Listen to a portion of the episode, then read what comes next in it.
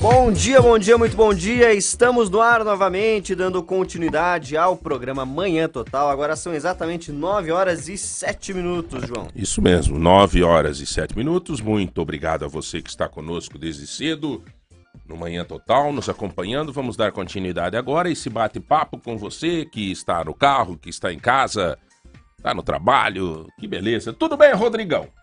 Como é que tá a Yumi? Tudo certo, que bom.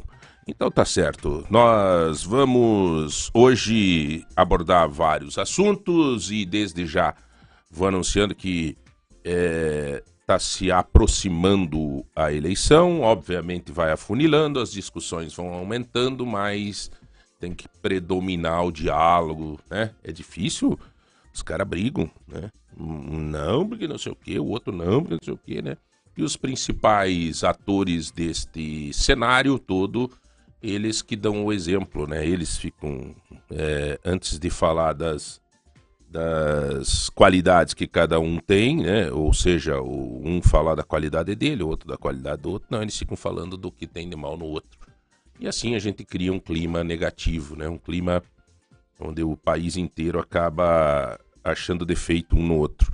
Era melhor se nós não seguíssemos o exemplo desses que estão se colocando como os nossos possíveis líderes, né? Um vai ser, empate não tem, é, e começar a imaginar é, mudar esta realidade, né? Talvez refletir um pouco como é que está o nosso comportamento em relação a tudo e a todos, e aí é, fazer diferente do que a gente tem assistido todos os dias em horário eleitoral e tudo mais. Dá até nojo de assistir. Eu não estou mais assistindo, eu não aguento mais é, é, é, o Lula falando não sei o que do Bolsonaro, é o Bolsonaro falando não sei o que do Lula. E quando vai falar deles é um, uma, uma, assim, uma avalanche de mentiras e, e de. Talvez não mentira, mas aumenta um pouquinho, né? Daí um diz que fez não sei o que, o outro diz que foi ele que fez e aquela coisa toda o que nos assiste, o que nos, nos faz parte do nosso dia a dia nesse editorial de hoje, que me chamou a atenção, foi uma postagem ontem do Marcelo Rangel, é, que eu achei uma piada, literalmente. Uma piada. Né? Marcelo Rangel se compromete com a Prefeitura de Ponta Grossa, agora deputado eleito, em trazer recursos para reativar o pai do Hospital da Criança. Cara, eu, eu achei uma piada isso daqui. Me perdoa aí o Marcelo Rangel. Elizabeth Schmidt, eu tenho insistentemente convidado ela para vir aqui na rádio. Nós não estamos conseguindo trazer a informação que eu tive da assessoria que ela não vai dar entrevista para gente. Então, até que ela não dá entrevista, não para mim, para os ouvintes, né, que estão aí sempre nos acompanhando, é, infelizmente a gente tem que falar a versão de que a gente está vendo aqui nas redes sociais e tudo mais o pai, o pronto atendimento infantil, que era uma bênção que nós tínhamos em Ponta Grossa para as nossas crianças, e pasmem os senhores, que os pais continuam sofrendo um monte. Os pais continuam sofrendo um monte no atendimento às nossas crianças, aqui na nossa cidade. Está um caos a saúde em relação ao atendimento à criança. Continua aquele bate e volta de criança para Santa Paula na UPA, volta para e assim por diante. Continua essa balela. E o povo, como está, como diz a música, tá com a corda no pescoço, principalmente quando se trata do atendimento à criança em Ponta Grossa. Então, esta piada contada pelo prefeito, ex-prefeito Marcelo Rangel, que tinha como vice a Elizabeth Schmidt, que hoje é a prefeita, esta piada é até mesmo de mau gosto, tá? Eu não sei se mal é com U ou com L. É mal de maldade, mal de é, é com com U, né? O mal, é piada de mau gosto, porque cara, o cara era o, o prefeito, Elizabeth era vice. Elizabeth assume, ele continua sendo o braço direito da Elizabeth. Elizabeth diz continuamente, é nossa, nosso grupo político, nosso grupo político, Marcelo, Sandro é, e tal. E aqui já um ouvinte já mandou mal com U. É, e, e, e, de repente fecham o pai, o pronto atendimento infantil. Daí agora, passam uns meses, o Marcelo vem e diz assim: Eu me comprometo com a prefeitura de Ponta Grossa em trazer recursos para reativar o pai no hospital da criança. Meu, mas então por que fechou? Quantas crianças estão sofrendo ou sofreram neste período? Quantos pais choraram neste período? Nesta terça-feira, o deputado Marcelo Rangel esteve reunido com a prefeita Elizabeth para iniciar um trabalho junto ao governo do estado para a reativação do pai. Meu, mas isso é uma piada de mau gosto. O Marcelo Rangel era prefeito. A Elizabeth era vice. A Elizabeth se tornou prefeita no grupo político. A Elizabeth fechou o pai. Agora, meses depois, vem o Marcelo e diz: Vamos fazer força para abrir o pai. Deve estar tá fazendo um fervo na rádio. E Rangel criou o pai para atendimento pediátrico no Hospital da Criança e agora, com mandato, assume o compromisso de buscar o apoio do governo para voltar ao atendimento. Eu não entendi essa, essa coisa. E, mas e o povo? E as pessoas viraram peteca? Como é que fica? É, é uma peteca. Virou uma peteca. Joga para cá, joga para lá. É conforme a conveniência do momento. Vamos fechar? Vamos. Vamos construir o, o mercado municipal? Vamos. Então vamos tirar foto, vamos fazer tudo. Nossa, aqueles foto linda, tudo tá lá, tudo virado no Guaju. Vamos fazer um terminal na Santa Paula? Vamos, vamos, vamos, vamos. Vamos trabalhar todos os dias de bicicleta para mostrar essa, essa coisa do. Vamos, vamos, vamos, vamos. Foi dois dias.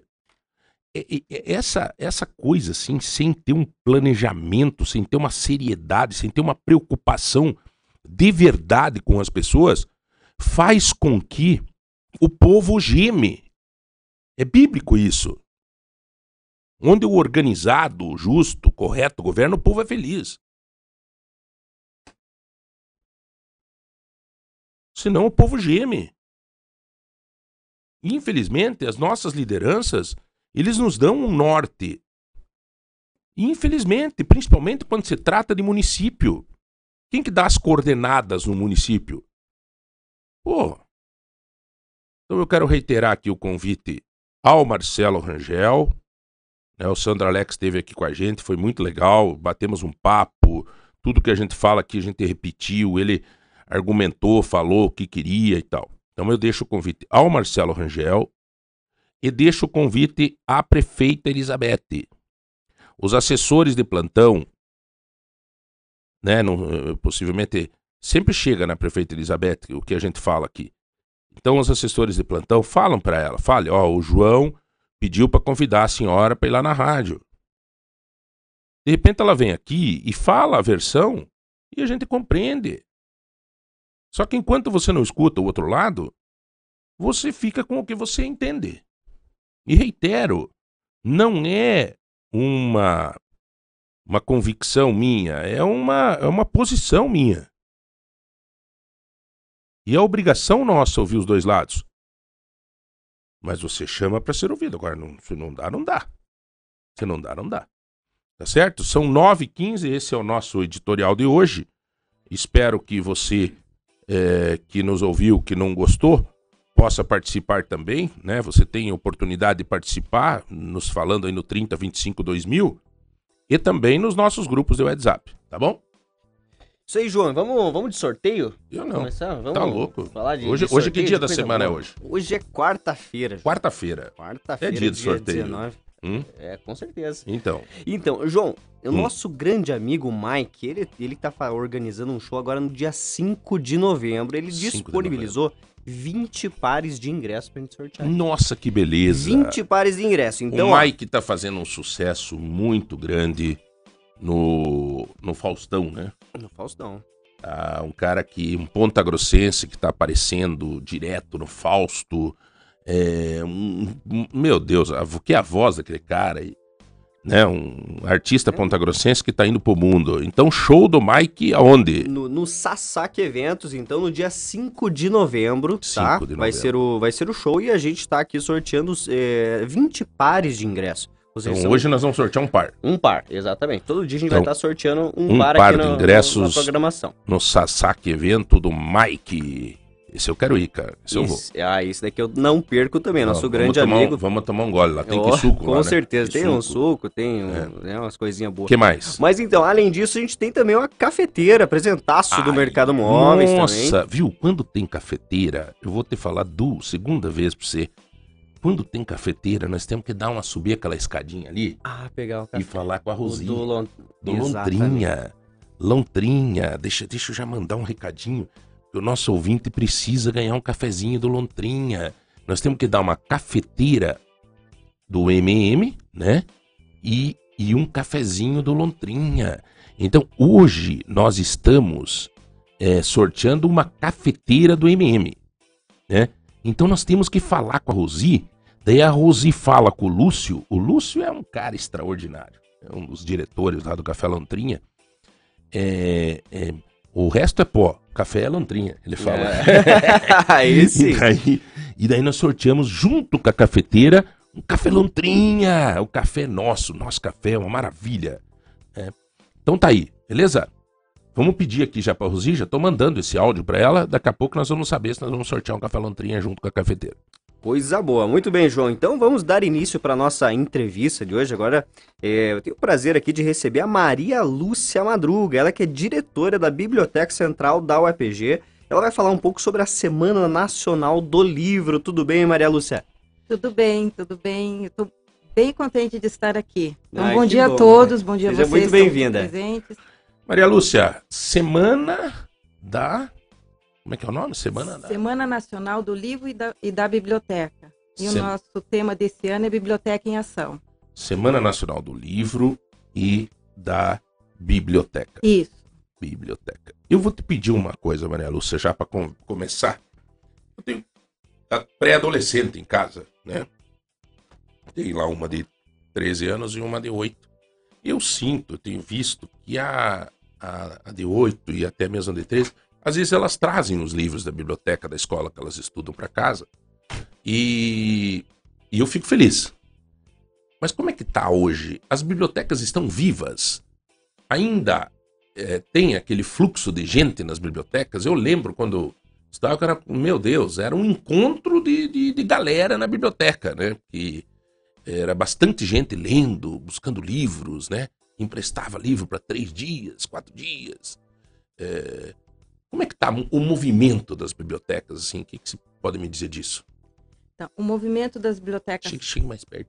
Aí. O movimento das bibliotecas, assim, pós-pandemia, ela está era, retornando, né? Porque ficaram, ficamos dois anos, não só nós, como todos, é, em casa. Isso. A maioria em casa. Fazendo as atividades à distância. Então, a, a, a biblioteca também ficou parada. Uhum. E agora está, estamos todos retomando as atividades na, nos nossos setores, tanto nas bibliotecas, no caso da, das suas filhas, pro, provavelmente são biblioteca escolar, das uhum, escolas, né? uhum. quanto as demais bibliotecas, no meu caso, uma biblioteca universitária. É, e o jovem hoje, é muito interessante isso, o jovem ele é digital. Ele é digital. E eu sempre falo, nós estamos vivendo um momento de transição. A informação, ela existe, ela sempre vai existir. O formato dessa informação é que vai mudando, papel ou digital.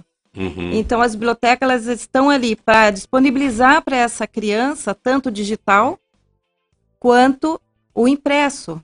Uhum. E esse fluxo, ele tende a aumentar a cada dia. Ele vai aumentar. Entendi. E, e a biblioteca, eu considero sempre, eu sempre falo isso quando eu tenho oportunidade, ele é um órgão vivo dentro da escola, dentro da universidade, porque é o local que traz a vida e a informação, uma informação de qualidade. A senhora é professora? Sou bibliotecária. Bibliotecária. É, Maria Lúcia, eu, eu acho, não sei o que, que você acha disso, mas eu percebo assim que a, a as crianças de hoje, para elas que são acostumadas já com o digital, já nascem no digital, quando elas se deparam com um livro, o livro é a novidade para elas, né? É é uma novidade, uma novidade que elas recebem com muito entusiasmo, muito amor e carinho. Elas gostam de estar ali, elas se sentem muito bem, elas gostam de manusear aquele produto, né, no caso o livro, Uhum. aquele material cultural que é o livro, e, e enche os olhos, porque ela consegue pegar, manusear aquilo que ela vê no digital, Uhum. que ela lê no digital, Agora, que ela o- compartilha. mais diretamente o seu trabalho dentro da UEPG, é um pouco diferente isso, né? Porque nós já estamos daí com jovens num complexo, num- numa situação mais avançada já de idade e tal, né? Como é que é essa essa troca do livro, do digital para o livro? Como é que a senhora sente isso no jovem? esse jovem que já está na universidade, já está no curso universitário, ele usa as duas modalidades. Nós temos o nosso acadêmico, que ele vai à biblioteca e pega o físico, o livro, mas ele também consulta a, toda a informação que nós disponibilizamos dentro das nossas plataformas digitais. Que nós temos uma biblioteca digital que é chamada Minha Biblioteca, que contempla vários livros digitais que ele pode acessar digitalmente aquele livro, mas ele também pode pegar esse livro é, físico.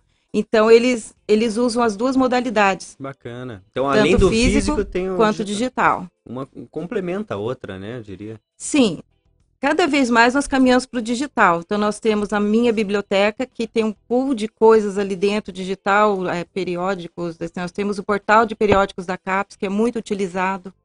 Nós temos a minha biblioteca, nós temos a Biblioteca Saraiva, que é jurídica. Então, os alunos, eles usam tanto o físico Uhum. quanto o digital. Não tem como, né? É híbrido. É, você vê hoje um profissional, muitas vezes a gente procura um profissional de qualquer área, e a gente chega lá e vê esse profissional e admira ele, mas não faz ideia de quantos livros passaram pela mão dele, né? É, a, a- a pesquisa é permanente, né? Tem que ter essa, essa leitura. É, nós temos que começar a entender isso, porque daí a gente também procura buscar mais livro, né? Buscar mais informação, buscar mais pesquisa, porque eu acho que hoje na biblioteca o que mais se vê, assim, é, Maria Lúcia, é mais a, a pesquisa ou é mais a leitura por, por prazer? Como é que se. Bom, dentro de uma, uma biblioteca universitária, nós temos as duas modalidades. Nós temos os, a- os acadêmicos, a comunidade interna, que nós falamos que é o nosso acadêmico, e a comunidade externa, que nós atendemos também. Muitos vão para ler, fazer leituras de literaturas, de grandes romances, outros vão para fazer a sua leitura técnica do seu dia a dia, das suas pesquisas, da graduação, pós-graduação, da e estão ali, mas depende muito do objetivo de cada um, é lógico. Mas assim, eles vão muito, eles vão à biblioteca e fazem a leitura da literatura, mas também fazem a leitura acadêmica que eles precisam dentro da, logicamente, para sua formação. E a Uhum. nossa função, enquanto é, estarmos ali enquanto biblioteca, é proporcionarmos a todos eles, seja a intenção que cada um tem quando entra ali dentro, de nós proporcionarmos para esse, para esse nosso público um, a maior comunidade para eles receberem essa informação. Uhum. Uma, uma forma assim, eu sempre digo, uma forma alegre, uma forma que ele se chegue à biblioteca ali e a biblioteca o acolha. Eu não sei se vocês conhecem a biblioteca Eu não conheço. campus Eu, não conheço. Eu, eu conheço a biblioteca. Imagina, eu, eh, quando eu me formei era aqui, né, na- no centro, né? Então não, não conheço. Até eu ia te pedir agora se a biblioteca da UEPG hoje é uma biblioteca a nível, um bom nível, bons livros, não falta nada na biblioteca. nós, nós temos muitas coisas. É, posso dizer que nós temos 90% de muitas coisas. Se eu falar assim que não falta nada, Uhum. não, não, mas nós temos muito. Nós temos hoje, como eu coloquei, a assinatura da minha biblioteca, que são, são acervos digitais, e nós temos uma biblioteca. Até convido vocês para irem lá conhecer a Vamos, nossa biblioteca. Eu falo nossa Uhum. porque eu me sinto parte de tudo aquilo, eu me sinto muito feliz de estar dentro da UEPG. É uma biblioteca muito bonita. Então eu Uhum. até convido para que vocês estejam assim presentes é, Uhum. posso estar ali indo é, Aliás, conhecer. aliás, Tem a- até a- fotos dela, se vocês procurarem na internet, Uhum. tem as fotos, é muito A bonita. biblioteca, se alguém precisar da biblioteca da universidade, não precisa ser universitário. Pode Ah. ser, pode ser, por exemplo, uma pessoa que queira fazer uma pesquisa, buscar uma leitura, é, que já se formou na universidade, ou que, ou que não estuda e gosta de ler, ele pode frequentar a biblioteca? Pode. Ela Ele- é pública? Ele é pública, ele entra, ele tem acesso aos espaços, ele pode retirar o livro dali para fazer sua leitura, sua, sua pesquisa dentro da biblioteca. Sim. Ele tem esse acesso tanto na biblioteca do campus de Varanas quanto na biblioteca do campus central. Nós Uhum. temos duas bibliotecas. Bacana. E, e quantos exemplares, hum, assim, aproximadamente, tem, assim, somando eh, as duas bibliotecas, né? Até onde eu tinha assim, a contagem, nós temos aproximadamente 110, 110 mil Caramba. exemplares de livros e uns 100 mil exemplares de periódicos, isso acervo físico. Sim, dá trabalho cuidar de, de todo esse acervo? Dá trabalho. Quem entende, é que assim, quem já foi, fez os bastidores de uma biblioteca, sabe Sim. que o livro ele não pula na estante, tem todo um processo para você manusear até ele chegar ao, ao público, né, ao seu Sim, destino final. sim. Então existe um trabalho que é bem minucioso, sim. De A senhora é né? formada em, em- Tem um curso específico para Tem um curso bibliotecária? específico. Eu sou formada em biblioteconomia pela Universidade Estadual de Londrina. E é, é daqui de Ponta Grossa? A senhora veio de Londrina. Eu sou de Londrina. E mora aqui há quanto tempo? Ah, eu sou pontagrossense. É, já virou Ponta Grossense. eu sou de Londrina, eu sou pontagrossense. É, é. Eu moro aqui em Ponta Grossa, nessa região dos Campos Gerais há algum tempo, mas aqui em Ponta Grossa já há 20 anos. É. Há 20 anos dentro da, da Ponta Grossa da É, UIPG. já- Então eu sou ponta, Já- ponta grossense. Quem disser que não, Já tomou água do Rio Tibagi? Sim, já tomei, venho tomando água do Rio Tibagi desde, o- desde o norte do Paraná. sim, sim, é que bom. bacana. E, e, assim, sobre o- os eventos, né? A biblioteca, ela sempre está promovendo eventos, né? E como esse da Semana Nacional do Livro. A gente poderia comentar um pouquinho mais sobre... Eu- eh, Eu só vou pedir que nós temos que chamar um rápido intervalo, que o nosso amigo Rodrigão me deu uma cutucada aqui, e nós voltamos exatamente para falar sobre isso que o Jonathan bem pontuou aqui, que é a Semana Nacional do Livro da Biblioteca, até no sentido de fazer com que você que está nos ouvindo também desperte um interesse de, de buscar um pouco mais da leitura. Acho que essa Semana Nacional do Livro da Biblioteca, ela, além de outras missões, tem isso. Incentivar as pessoas a, a, a lerem, né? É, Enquanto isso, na sala de justiça. Você não é desse tempo, né? Desse filminho. A, a Maria Lúcia é, né? Maria Lúcia não é, lembra? Eu E enquanto isso, na sala de justiça, Batman conversava com Robin. É, daí entrava a cena do Batman. Não, ah, eu esse- sou desse tempo. Sabe como que o Batman conheceu o Robin? Não sei. Pelo bate-papo. Não, desculpa, essa aqui foi... Nossa, mãe. Não era da 30 cabeça. 25 2000, você vai participando nos grupos do WhatsApp e também aí no, no WhatsApp nosso aqui, né? Nesse 30 25 2000 para concorrer a uma cafeteira é, do MM, do nosso Mercado Móveis e também E também um par de ingressos do show do Mike, mas além disso também tem 150 reais do Tozeto que a gente vai sortear na sexta. 150 reais em compra do Super Tozeto para você que mandar uma receita do que você está fazendo de almoço no dia de hoje. Coisa Um boa. minutinho só. Já voltamos. Muito bem, estamos de volta. Agora são 9 horas e 35 minutos. Vamos dando continuidade aqui da nossa entrevista, mas temos uma notícia boa, né, João? Nossa, melhor impossível. Não tem como, né? No hay tenho para te dizer que que se passa. que você passa? É, olha, gente, não é só a cafeteira do MM, hein? Não é só a cafeteira. Não é só cafeteira. Eu vou conversar mais com essa Rosi Spinardi, Coisa boa. porque além da cafeteira, nós teremos o café do Lontrinha, Que já é. fan- que cafeteira do MM, Maravilhoso. o café da Lontrinha. E para você tomar esse café, você vai degustar. Chama-se assim? Degustar. é um bom bolacha. Esse é um bom bolacha do- da Sabor e Arte. Vai um pacotinho, uma bolachinha, doutor. É extraordinária. É uma bolachinha do Sabor e Arte. A senhora conhece Sabor e Arte, Maria Lúcia? Conheço. Extremamente artesanal, uma família que há 50 anos faz chocolate caseiro. É um- uma excelência. E essa bolachinha é um tipo um wafer assim, só que é fininha, coberta com chocolate. É uma especialidade delas lá. E, e assim, o Saborear. chocolate é assim, um sabor. Daí você incrível. passa o café na cafeteira do MM, o lontrinha, você coloca ela, passa, pega numa xicrinha, xícara quente, assim, numa xicrinha para ficar bom, e você morde aquela bolacha com chocolate e coloca uma, um pouquinho de café. Não precisa adoçar o café. A senhora adoça o café quando toma? não? Não, Não, eu sem também não. açúcar. Eu também não. Também não. Tanto Doutor, café toma quanto café? chá. doutor? E com adoçante, com Sem açúcar? adoçante, uma pequena pitada de açúcar, discreto. Não, não pode. Não pode. Não pode. Eu tomo sem Vamos, açúcar. é, tá? vamos parar com isso.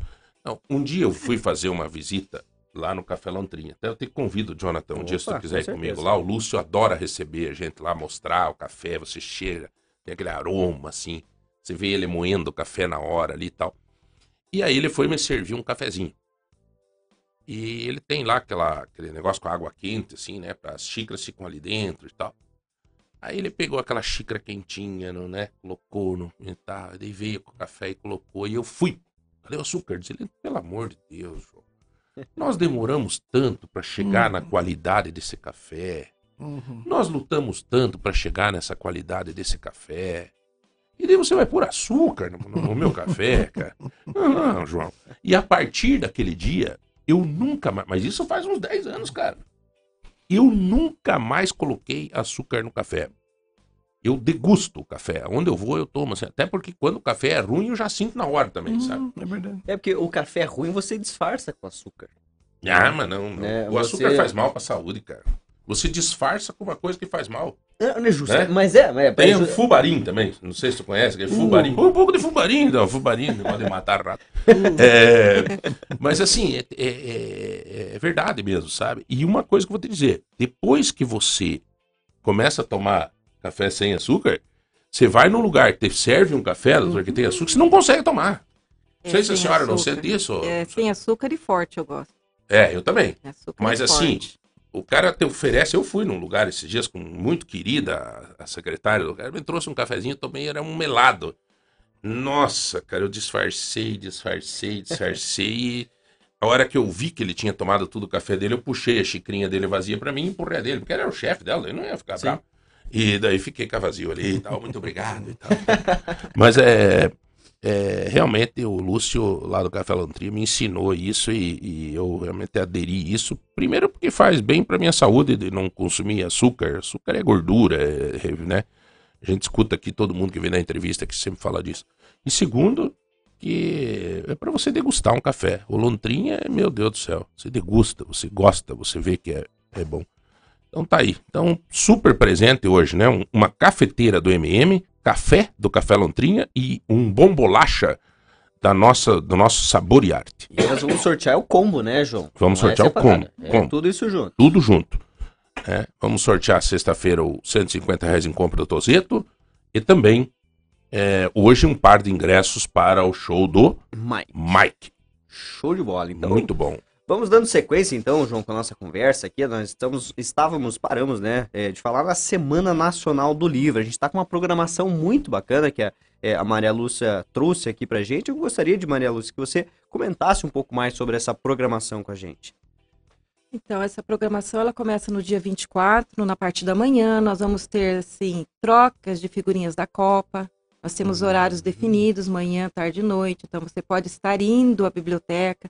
Não só a comunidade da universidade, mas as pessoas que não, não estudam na universidade, vou falando, Sim. então, podem estar lá, indo trocar suas figurinhas da Copa.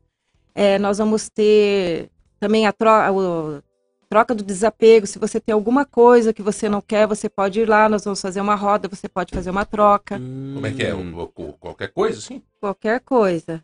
Nós temos, é, É- no, mas acho que é no dia 25, no o dia do 26. desapego é livro? É... O que a pessoa quiser. Eu quero trocar um livro por um outro livro, um livro por um CD, um livro por um disco de vinil, uma blusa, assim. Nós vamos ter um dia específio para isso. As pessoas Se vão lá quiser e levar uma blusa lá para trocar por Pode livro. trocar. Que Aí depende assim, isso. a pessoa vai lá, fala o que ela tem e o outro vai ver se tem interesse. Se tiver Sim. interesse, existe a troca. Bacana. Aí nós vamos também ter, por exemplo, nós vamos ter contação de história no dia 25. Olha só que É, legal. Na parte da manhã à tarde, para as crianças, nós vamos ter contação de histórias.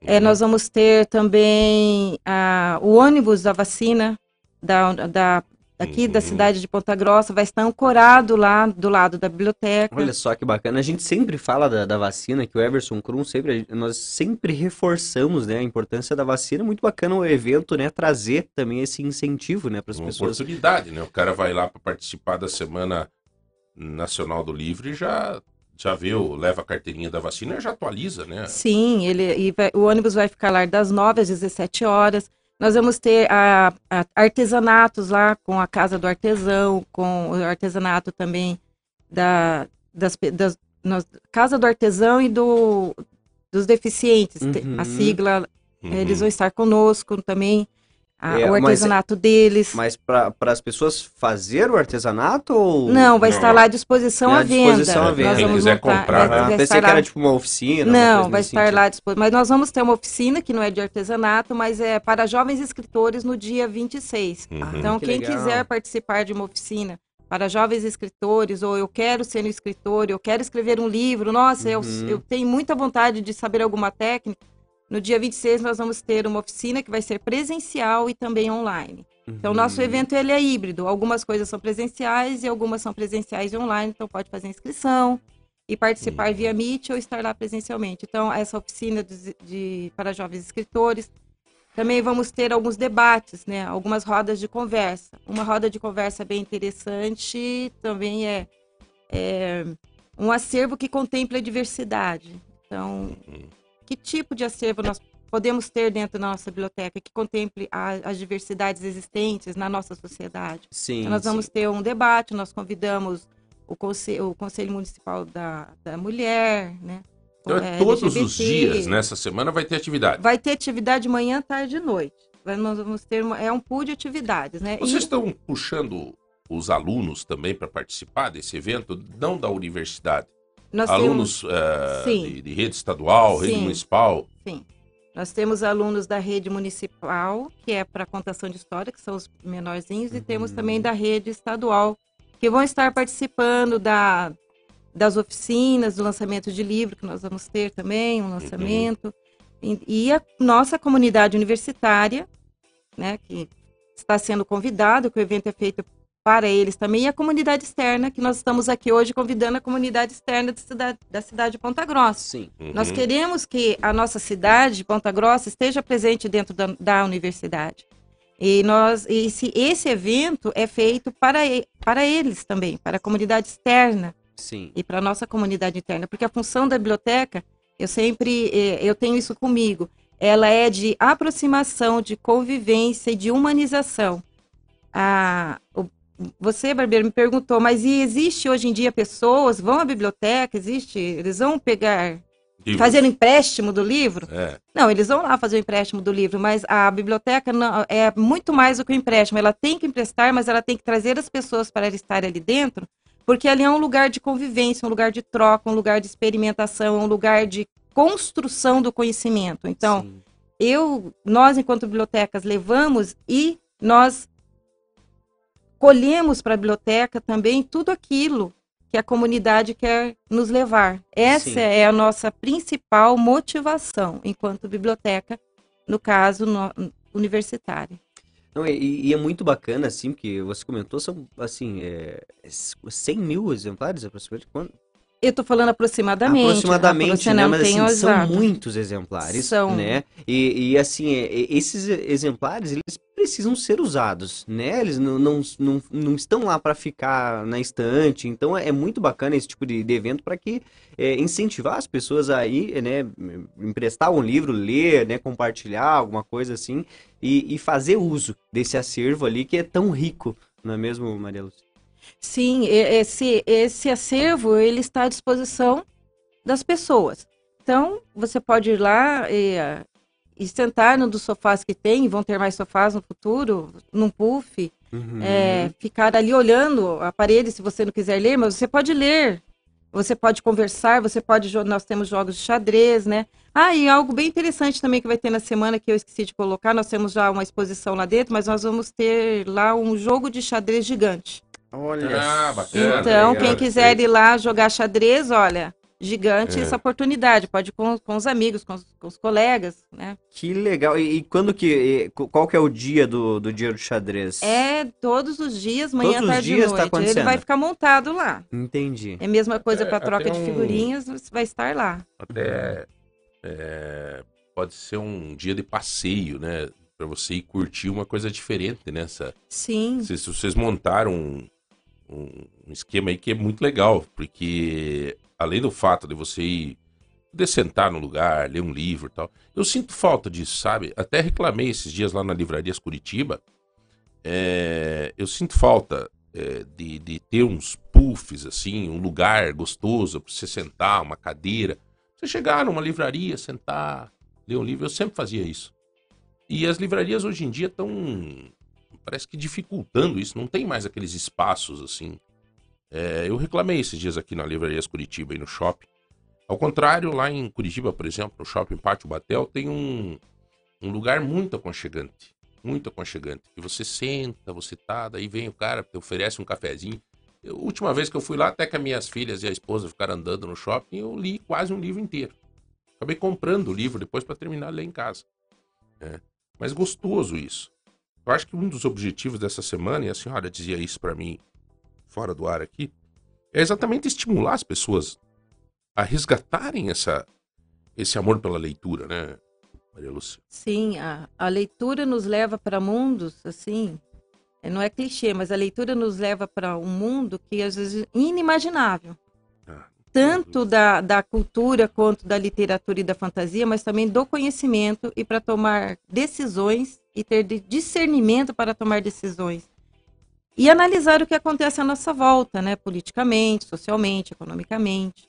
é. Então, quando nós lemos, todos nós, é, a, a nossa vida muda. Sim. A vida verdade, muda. é o olhar para a vida muda. É. O olhar para as situações, ela muda. Olha, profe- é, eu chamo de professora, desculpa, Maria Lúcia. É, eu quero fazer aqui uma homenagem ao trabalho de vocês através de um ouvinte, o Diego, que ele nos diz assim: ó, eu faço parte da UEPG e gostaria de mandar um abraço para toda a equipe da biblioteca. Agora que ele devia ter gravado, ele não gravou. Oh, A senhora tem que, a senhora tem que chamar a atenção desse advogado aí. não, o assessor dela. Eu, se puder fazer a gentileza de repetir. É, Vamos, vamos repetir, vamos repetir. Um, né? dois, três e- É seu marido, é, né? É, Maria Lúcia. É? O assessor dela tá dormindo lá em casa. Eu O assessor não veio, ele me correndo. Também pega de assessor um advogado, minha filha, daí dá nisso. Não, mas é verdade, é uma homenagem que, que eu acho que um ouvinte, né, o Diego, faz é, pelo trabalho de vocês. É muito legal isso, ó. Faço parte da UEPG e gostaria de mandar um abraço para toda a equipe da biblioteca. São extremamente competentes, atenciosos e acessíveis. Isso é o reflexo de quem pode chegar em público numa rádio, como a senhora está fazendo, Maria Lúcia, e vir com tranquilidade falar, funcionário pública, funcionário público da UEPG, e ter elogios. Quer dizer, isso é uma coisa boa, isso nós estamos precisando nesse país. Né? Até para que o funcionário público não seja visto como aquele que é, que é preguiçoso, que é não sei o quê, que é não sei o quê. Não, bem pelo contrário. Em tudo tem o joio e o trigo. Ah, em todos os lugares. Nós nos esmeramos, nos esforçamos muito para podermos dar um atendimento de qualidade tanto para a nossa comunidade interna quanto para a comunidade externa. Ah, nós temos uma boa, eu digo, uma excelente equipe dentro da biblioteca que se, se doa todos os dias para Uhum. fazer um bom atendimento. Que joia. Ó, eu tenho uma outra professora, Sayonara, aqui dizendo, olha, eu uso muito da biblioteca da UEPG, muito boa. Aliás, por sinal, ela disse que ela é de uma, de uma faculdade particular e acaba usando sempre a biblioteca da UEPG. A nossa biblioteca é aberta a todos. Então, Uhum. não importa de onde a pessoa está vindo, ela pode usar Não, o mas acervo, eu- ela pode estar lá. É, mas eu já vi pelos olhos da, da qualidade da biblioteca, entendeu? Se a pessoa tá, é de uma faculdade particular e está procurando a biblioteca da UEPG, é porque a UEPG tem mais argumento para ela estudar. Então eu vi nesse sentido, né? Mas legal. Bom, senhores, estão todos convidados então para a Semana Nacional do Livro da Biblioteca, que acontece do dia 24, 25 e 26 de outubro, a semana que vem. Então, eu convido a todos para estarem presentes. Você, da cidade de Ponta Grossa, passe lá pela biblioteca da UEPG, do campus de Uvaranas. Você será muito bem recebido. E, e estendo o convite para vocês aqui da rádio também. Vá Nós lá nos lá. visitar.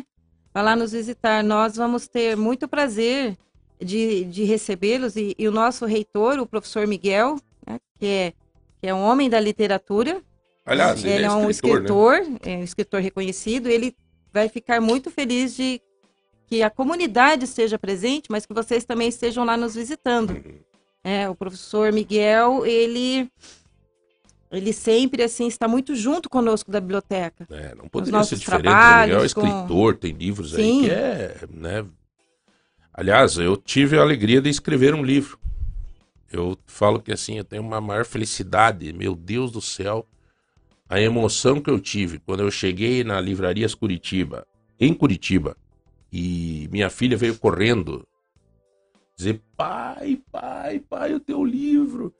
Tava lá meu livro, eu, meu Deus do céu, que emoção, que emoção. Chorei muito. É uma alegria, não? Meu Muito Deus grande. do céu, eu, é, escrever um livro, gente, hum, é, quem tá escutando vai dizer, ah, que é, não sei o quê.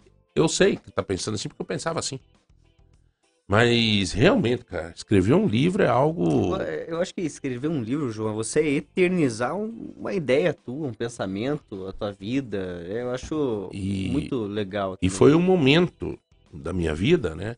E eu queria aqui confidenciar a vocês uma coisa, viu, Maria Lúcia? O- Os livros, os livros não me deixaram cair em depressão. Hum. Eu tive um problema, uma prisão, é, que foi, em primeiro lugar, uma prisão nove dias numa penitenciária. A penitenciária não tinha livro, não podia. Arrumaram Bíblia. Eu li tudo. É, depois eu fiquei numa prisão domiciliar. E a domiciliar eu comecei, dentro da penitenciária, comecei a escrever. Você não tinha papel e caneta, ah, por colaboração de alguns detentos, hum, davam lá os papelzinhos pequenininho e eu comecei a escrever. A origem do nome do livro surgiu numa das noites que um, um rapaz que estava preso chegou e disse assim: Aqui todos os dias a gente morre um pouco. E aí surgiu o nome do livro, que é Morri pela metade e Renasci por inteiro. Neste dia saiu o nome do livro. E aí, nesses 100 dias de prisão domiciliar, eu não podia usar internet, telefone, né? eu me aprofundei em livros. E eu li muitos livros, de todos os tipos. Eu tenho uma irmã, é legal eu testemunhar isso para as pessoas que de repente estão passando por uma dificuldade, por uma injustiça, que nem eu passei, que depois tudo, né? É, na época noticiaram tudo, agora ninguém noticia que tudo foi arquivado, que não devia ter acontecido, que não tinha nada a ver com a história, enfim. Tudo bem, tudo bem. Tá? Para mim já tá tudo certo. É, mas eu tenho uma irmã que ela lia muitos livros do padre Reginaldo Manzotti. E eu falava, é larga, mano, ser padre tá metido a fazer show e não sei o que, criticava. O livro do padre Reginaldo Manzotti, Derrubando Muralhas, ligado a um outro livro que eu li mais técnico, um de fé e um técnico, juntado os dois, me deram inspirações maravilhosas para passar por aquele momento da minha vida. Então eu posso dizer a você que está passando por uma necessidade, por uma depressão, por um momento difícil, é, em casa, com filhos, com esposa, seja com o que for, o livro me tirou do fundo do poço. O livro me despertou a fé, o livro me. Meu, e até hoje eu, eu continuo perseguindo livros. Então foi um momento fantástico. E ali eu escrevi meu livro. Lancei um livro sem pensar em vender. Uma coisa louca. Lancei para desabafar, para contar tudo que tinha acontecido comigo, detalhes por detalhes de tudo, sem medo, com nome, com tudo. E de repente, a Livrarias Curitiba começa a vender meu livro. E começaram, e foi, foi, foi. Cheguei a vender um número muito grande de exemplares, está vendendo ainda. Semana passada, a Livrarias Curitiba, de Curitiba, não a daqui do shopping, a de Curitiba me ligou pedindo mais 50 exemplares, que acabou os exemplares que eles tinham. Então é gente que talvez está passando por um câncer, está passando por uma depressão, por alguma coisa, tem encontrado naquele livro uma mensagem de superação. Uhum. Sim, porque a, a leitura ela ela abre novos horizontes e ela traz aquele, pelo menos estou falando agora por mim, assim, a leitura ela traz um acalento no, no coração e vai modificando e vai colocando outras perspectivas e vai curando muitas vezes. Dentro da nossa área que é a biblioteconomia, nós temos a área da leitura dentro de hospitais, dentro de, de penitenciárias, nós temos um trabalho que é desenvolvido, né? Legal. É bem interessante. E a respeito do seu livro, é, foi doação para a nossa biblioteca? Não foi. Mas vai, Aceitamos, mas vai. aceitamos. Mas vai. Não, vou, Vamos vou levar no lá. nosso acervo. Vou levar lá. Foi pra biblioteca de Tibagi, foi pra biblioteca de, de Londrina. Mas a nossa, e a nossa casa aqui em Ponta Eles nos procuraram, eu nem, nem me toquei disso. Foi procurado mesmo. A de Londrina foi a, o secretário de Cultura É. lá que ligou, pediu. E... Mas eu vou, vou levar. Uhum. Pode crer. Sora, Sora. Maria Lúcia, olha, eu tô profetizando, hein? Ah, tá tudo bem, eu aceito. Sou Maria Lúcia, muito obrigado, tá? Eu que Muito agradeço a obrigado. oportunidade. Show de bola, foi bom conversar contigo. Boa ideia, Jonathan. É, Semana Nacional do Livro da Biblioteca, que acontece 24, 25 e 26 de outubro, é, ali na nossa UEPG, Isso, Campos de Varanas. Campos de Varanas. Tá bom? Todos estão convidados. Vamos intervalo, meu brother? Então vamos para um rápido intervalo e um Mas, só. mas, Mas se a pessoa participar no 30, 25, 2000, ela ganha, João, uma, uma super cafeteira, mas não é só cafeteira, porque é um combo, né? A gente tá com café cafeteira, café lontrinha, cafeteira do MM, café lontrinha, um do lontrinha, e também a bolachinha. bolachas da Saborearte. É, bom bolacha. Bom bolacha. Bom bolacha. Ingressos para o show do do Mike, Do nosso, Mike. nosso querido talentoso cantor sertanejo, e, E também 150 150 reais reais, em em compras do Tozeto. Sortearemos na sexta-feira. Um minuto só e já voltamos.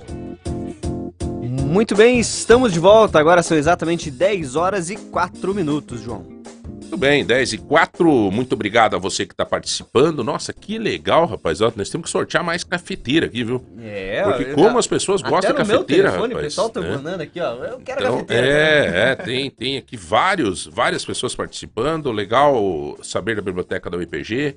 Sempre pego o livro na biblioteca do centro. Vou também pegar lá da UEPG agora, né? Uma bela entrevista que nós tivemos aqui sobre isso. Bom dia, quero ganhar.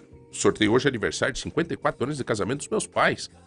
É um presente para eles, Ana da Palmeirinha. Ana, como é que é o nome do papai e da mamãe que estão fazendo 54 anos de casamento? Manda aqui pra gente, que legal. Não é fácil aguentar 54 anos do lado da mesma mulher, não sei. Faz parte. É, muita gente participando, mandando cardápio, o que, que vai fazer de comida hoje. De todos os cardápios que eu vi aqui, cardápio hoje é arroz, feijão, macarrão e carne moída. Não, mas teve um cardápio aqui que me chamou a atenção, cara. Extraordinário, um cardápio aqui que eu vou te contar, cara. Era uma costelinha, não sei se uma costelinha de Não porco. a... Meu Deus do céu, cara. Um tempero especial. Até eu falei, eu- é, é muita mensagem. Mas mandaram aqui um cardápio de costelinha de porco com uns temperos diferentes aqui que me chamou a atenção. Bom, senhores, é, eu quero deixar bem claro no início desse bate-papo que sempre fomos aqui no nosso programa aberto a ouvir todos os lados que nos procuraram, né? Então nós fizemos no primeiro turno entrevista com todos os candidatos a deputado estadual e federal que nos procuraram. Nós fizemos na Rede T com todos os candidatos ao Senado. Nós fizemos na Rede T o candidato Lula. Fizemos o candidato Alckmin. é, e buscamos os outros candidatos. Né? Então chegamos a fazer com a Simone Tebet e buscamos permanentemente o candidato Bolsonaro para que também desse entrevista aqui. Buscamos através de quem? Vamos dar nome. Ricardo Barros, líder do governo Bolsonaro. Conversei várias vezes com o Ricardo. Não, já solicitei a SECOM tal. Na SECOM conversei com quem? Vamos ver aqui. Celular. Vamos abrir SECOM aqui. Você, eu vou dar nome às pessoas que nós constantemente buscamos. Então, SECOM. SECOM. Ana Letícia da SECOM e André Costa da SECOM, que é o diretor da SECOM, da Secretaria de Comunicação da Presidência da República. Buscamos também, falei pessoalmente com ele. Tá aqui, Bolsonaro, vamos procurar aqui, Bolsonaro, o nome de um dos filhos dele aqui, agora não me lembro qual. Bolso, Flávio Bolsonaro. Conversei por WhatsApp com ele, disse, Flávio, tá uma entrevista com teu pai, papapá, papapá, somos uma rede, barará, barará. Não, tudo certo semana que vem. Mas o pai quer fazer depois de todo mundo, depois do... Então tá, vamos atender o pedido, depois do Ciro, tá, tá, tá, não tem problema. Tudo certo. Hum, Semana que vem, semana que vem, o que que deu? Deixaram para a última semana, complicou a agenda do presidente e não deu entrevista. Agora nós decidimos que nós não vamos fazer entrevista nem com o Lula e nem com o Bolsonaro. Primeiro porque os caras estão com a agenda que é uma loucura. Segundo, que tem aí horário eleitoral toda hora e aquela coisa toda. Então, nós estamos trazendo uma forma mais paroquial de alguns representantes de cada linha para fazer essa abordagem é, para você, aqui de Ponta Grossa e da região dos Campos Gerais e de Telemaco Borba, né? Porque nós estamos falando com Ponta Grossa, Campos Gerais e Telemaco Borba. Então, assim, hoje está aqui conosco o Péricles de Melo, meu amigo, particular amigo. Fomos, fui vereador no tempo que Péricles foi prefeito, depois fui candidato a vice junto com ele. Eu sempre falo aqui, eu tenho uma admiração muito grande pelo Péricles, sempre falo, não é porque ele está aqui hoje. É, e é, vamos estar abertos a receber representantes de, de, de, de outro, do, outro lado do Bolsonaro. Então já vamos ver lá o Douglas Fonseca, o, quem quiser vir aqui para falar também. Então, hoje vamos conversar um pouco com o Péricles. É, tudo bem, Péricles? Quanto tempo? Bom dia, João. Bom dia a todos os companheiros que estão participando desse, desse momento importante da história do Brasil, aqui na Rádio Lagoa Dourada. Para mim é uma alegria muito grande estar com você. Eu estive aqui junto com o Requião no primeiro turno, assisti a entrevista. É, é mas não, não cheguei, acabou não participando e tal, né?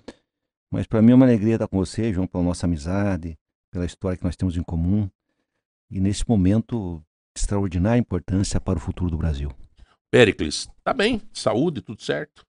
Tá bem, né? Tá bem. Tá... Deixa eu te contar, eu só tô aqui é. hoje porque eu tô no tratamento médico, faço uma cirurgia amanhã. Amanhã, amanhã. E vai cirurgia do quê? Uma herança, herança do meu pai, eu tenho aneurisma de aorta abdominal. Uhum. E acompanha 20 anos já. Meu pai Era morreu, aquele problema que você tinha e não sabia, não. Não, não. não.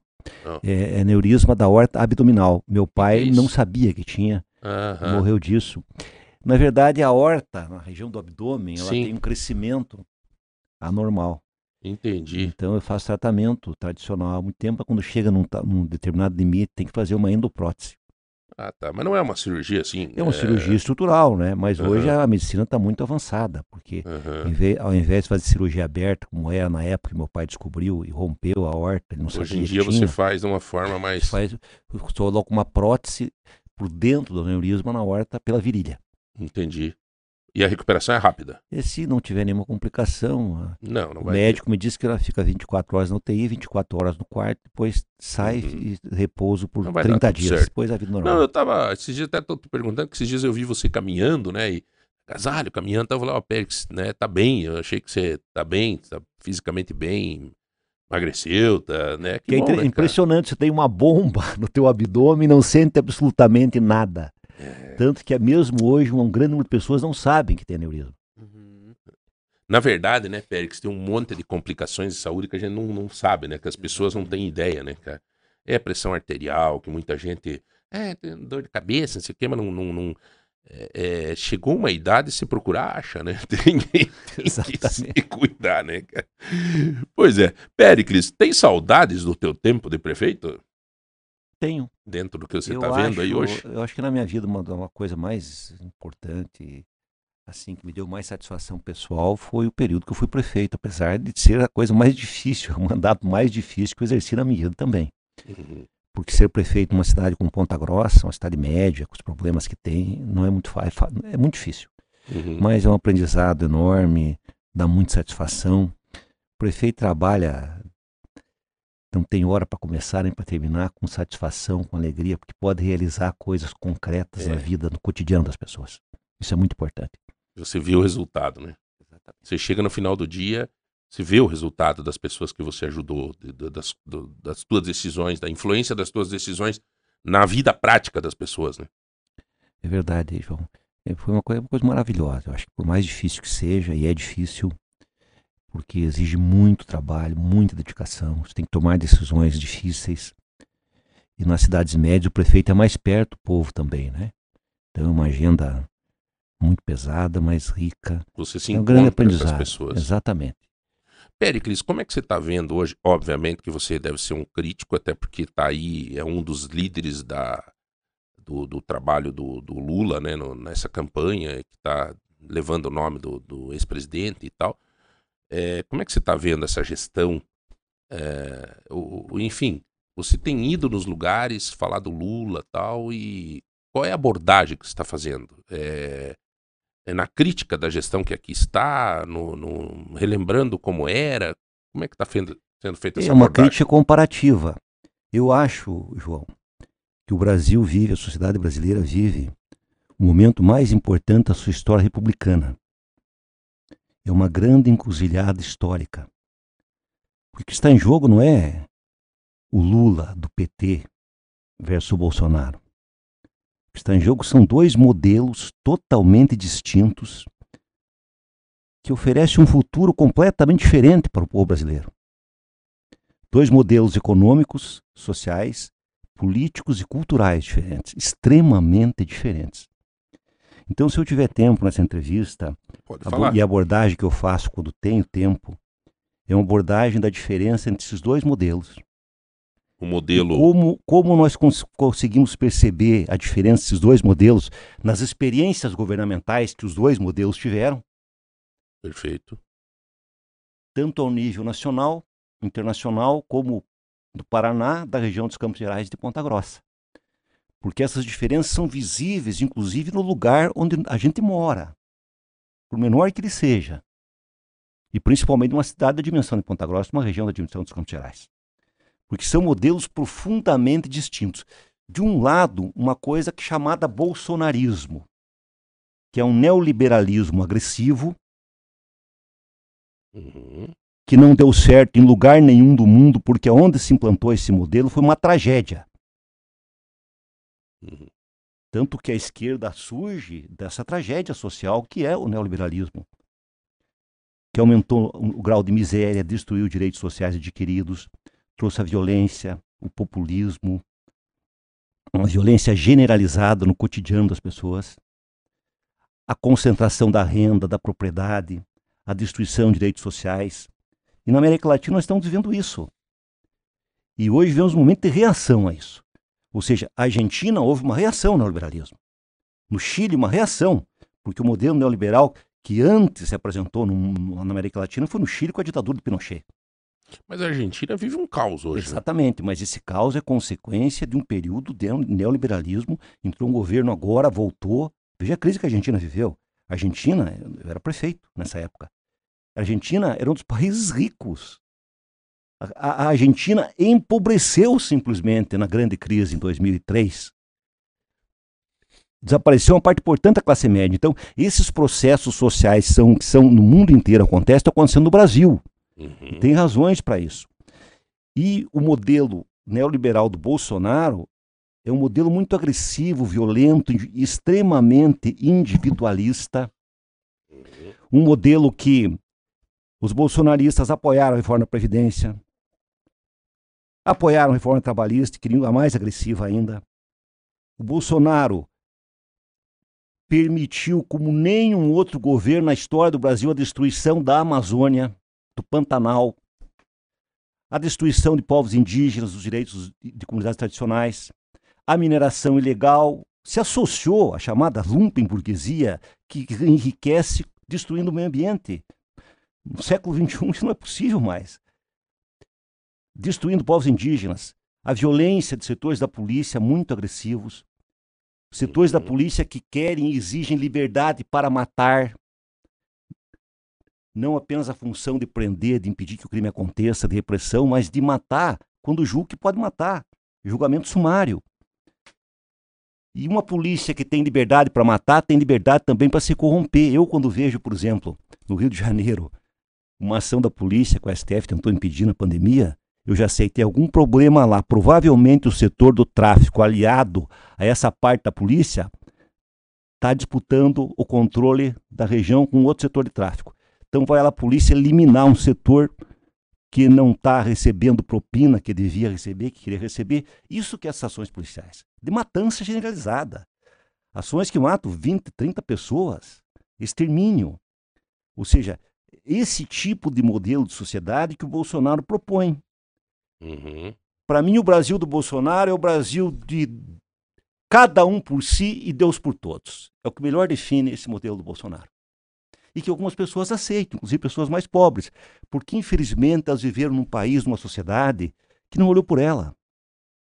Pessoas que nasceram sem ter nada. Ninguém nunca as protegeu, por mais que tenha avançado socialmente no governo Lula, tem uma camada que não, não, não percebe dessa forma as coisas. Ela acredita no individualismo mesmo. Uhum. Então, por exemplo, quando eu vejo um caminhoneiro sendo um setor da vanguarda do bolsonarismo, eu não consigo entender porque tento, mas tento entender. Tento entender. O caminhoneiro hoje tem muito mais dificuldade de se aposentar que tinha quando era presidente. O Bolsonaro apoiou a reforma da Previdência. Será que o caminhoneiro apoia a reforma da Previdência? Será que ele apoia a reforma trabalhista, que o Bolsonaro apoia? Ele já pensou nisso? Depois de tudo que foi feito pelo caminhoneiro quando Lula era presidente, nos governos do PT que podia comprar caminhão com muito mais facilidade, eu fico me perguntando, mas existem setores, inclusive da população mais pobre, mais sofrida, que apoia o Bolsonaro. E isso nós temos que compreender. Então, na verdade, são dois modelos, na minha opinião. Uhum. Questão ambiental, questão econômica. O Bolsonaro quer privatizar a Petrobras. Toda a riqueza da Petrobras que acusa o PT de destruir foi o PT que criou. Porque ao manter a estatização, nós acreditamos no pré-sal que ninguém acreditava e não privatizamos. E a, e, a, e a Petrobras é o que é hoje por causa do pré-sal. E se não tivesse destruído as refinarias, nós tínhamos um preço menor da gasolina. O Bolsonaro deixou a gasolina crescer, mudou cinco, e agora, antes da eleição, fez uma lei que não é essa lei que diminuiu a gasolina. Essa lei que pode ser justa, que pode ser compreensiva, desde que depois o Estado reponha o que os Estados perderam, a União. Mas essa lei não foi essa lei que diminuiu a gasolina. Ela diminuiu muito pouco.